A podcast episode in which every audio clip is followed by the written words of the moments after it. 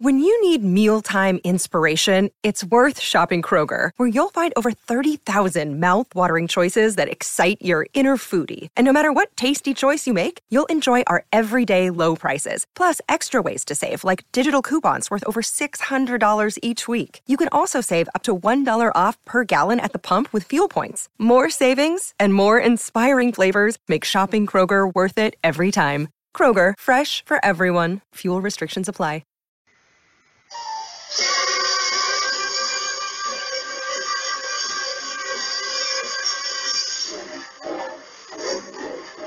Montañas del Tíbet, años 20. John Spencer, traficante en armas, contrabandista y falsificador, huyendo de bandoleros chinos, es herido de un balazo. Durante días vaga por las agrestes serranías hasta caer exhausto en una vereda que conduce a la famosa lamacería de Tuering.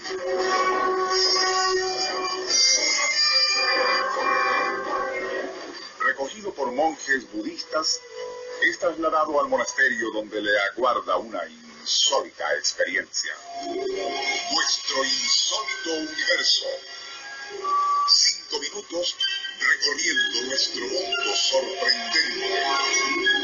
Una producción nacional independiente de Rafael Silva. Certificado número 3664.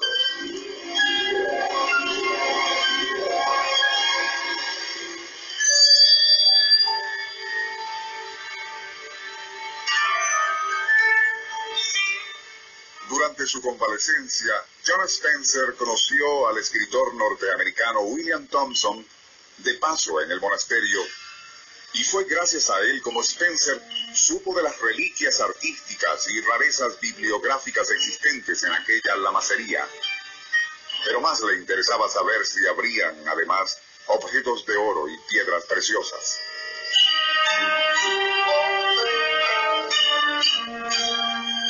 Como a Thompson le estaba permitido recorrer y explorar libremente el lugar, Spencer convenció al escritor de que le dejase acompañarle.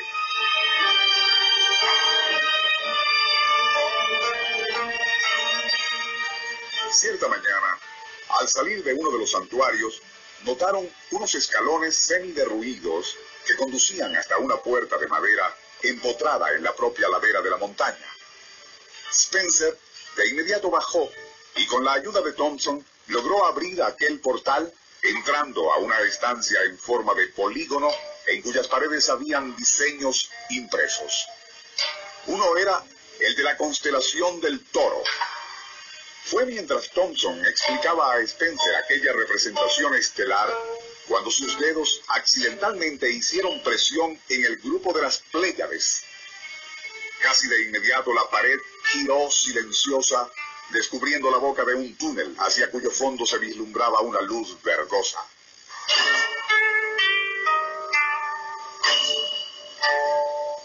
Spencer se adentró por aquel pasaje seguido por Thompson. Como el túnel se bifurcaba, Spencer instintivamente siguió hacia la derecha, donde la fosforescencia verdosa era más intensa. Rato desembocaron en otra cámara con techo en forma de cúpula ovalada. Allí, el resplandor era tal que le permitió ver unas 20 cajas rectangulares que parecían estar suspendidas a medio metro del piso sin soporte alguno.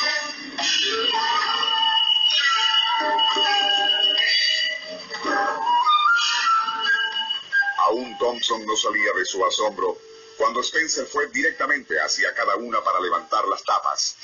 Adentro habían momias muy antiguas, pero bien preservadas. Fue al destapar el catafalco número 17 cuando Spencer soltaría una exclamación.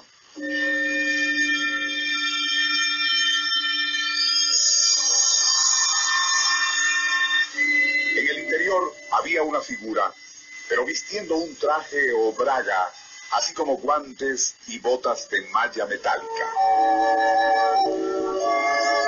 La cabeza estaba cubierta por lo que parecía un casco o escafandra cuya visera opaca tapaba por completo el rostro. En el área del tórax del traje Habían orificios simétricos como recipientes o sockets. Del cuello colgaban restos de tubos metálicos flexibles.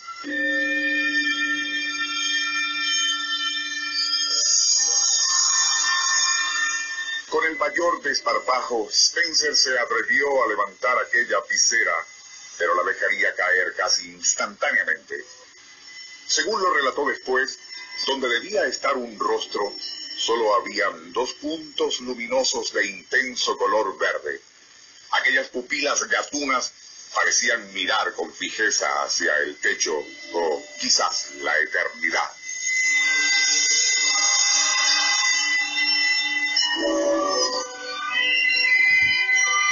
Ya había corrido hacia la salida y Spencer, tras dudar algunos instantes, decidió imitarle.